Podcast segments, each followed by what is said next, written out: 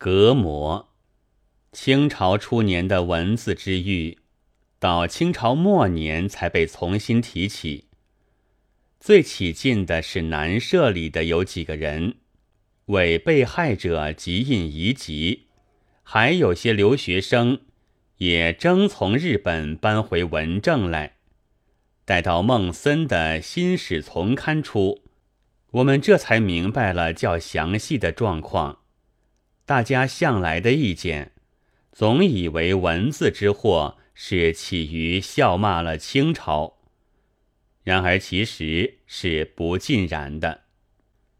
这一两年来，故宫博物院的故事似乎不大能够令人敬服，但它却印给了我们一种好书，曰《清代文字玉档》，去年已经出到八集。其中的案件真是五花八门，而最有趣的，则莫如乾隆四十八年二月，冯启言注解《一诗二经》欲行投诚案。冯启言是山西临汾县的生员，闻乾隆将谒太陵，便身怀著作，在路上徘徊。意图成进，不料先以行迹可疑被捕了。那著作是以意解诗，实则信口开河，在这里犯不上抄录。唯结尾有自传式的文章一大段，却是十分特别的。又臣之来也，不愿如何如何。亦别无愿求之事，唯有一事未决，请对陛下一述其缘由。臣名曰冯启言，自是南州，常到臣张三姨母家，见一女可娶，而恨不足以伴此。此女名曰小女，年十七岁，方当待字之年。而正未字之时，乃原籍东关春牛场长兴号张守变之次女也。又到臣杜武姨母家，见一女可娶，而恨力不足以伴此。此女名小凤，年十三岁，虽非必字之年，而已在可字之时。乃本京东城闹市口瑞声号杜月之次女也。若以陛下之力，差干员一人，选快马一匹，刻日长驱到临邑，问彼临邑之地方官，其东关春牛场长兴号中国有张守变一人否？诚如是也，则此事邪矣。再问：东城闹市口瑞声号中国有杜月一人否？诚如是也，则此事邪矣。二是邪，则臣之愿必矣。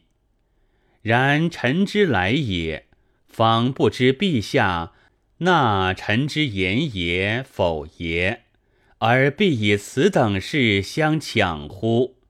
特进言之计，一叙及之。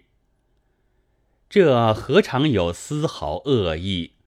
不过着了当时通行的才子佳人小说的迷，想一举成名，天子作媒，表妹入报而已。不料事实的结局却不大好。蜀直隶总督袁守栋拟奏的罪名是。越其成首，胆敢于圣主之前混讲经书，而成伪措辞，有属狂妄，何其情罪？较通出一丈为更重。冯启言一犯，应从重发往黑龙江等处，即披甲人为奴，似不复道日，照例戒不赐字发遣。这位才子，后来大约终于单身出关做西仔去了。此外的案情虽然没有这么风雅，但并非反动的还不少，有的是鲁莽，有的是发疯，有的是相屈迂儒，真的不知忌讳；有的则是草野渔民，实在关心皇家，而运命大概很悲惨，不是凌迟灭族。便是立刻杀头，或者斩监后，也仍然活不出。凡这等事，粗略的一看，先使我们觉得清朝的凶虐，其次是死者的可怜。但再来一想，事情是并不这么简单的。这些惨案的来由，都只为了隔膜。满洲人自己就严分着主奴，大臣奏事必称奴才，而汉人却称臣就好。这并非因为是炎黄之胄特地优待，赐以佳名的，其实是所以别于满人的奴才，其地位还下于奴才数等。奴隶只能奉行。不许言议，评论固然不可，妄自颂扬也不可。这就是思不出其味。譬如说，主子，您这袍脚有些破了，脱下去怕更要破烂，还是补一补好。进言者方自以为在尽忠，而其实却犯了罪，因为。另有准其讲这样的话的人在，不是谁都可说的。一乱说，便是越俎代谋，当然罪有应得。倘自以为是忠而获救，那不过是自己的糊涂。但是清朝的开国之君是十分聪明的，他们虽然打定了这样的主意。嘴里却并不照样说，用的是中国的古训，“爱民如子，一视同仁”。一部分的大臣士大夫是明白这奥妙的，并不敢相信；但有一些简单愚蠢的人们却上了当，真以为陛下是自己的老子，亲亲热热的撒娇讨好去了。他哪里要这被征服者做儿子呢？于是乎杀掉。不久，儿子们吓得不再开口了。计划居然成功。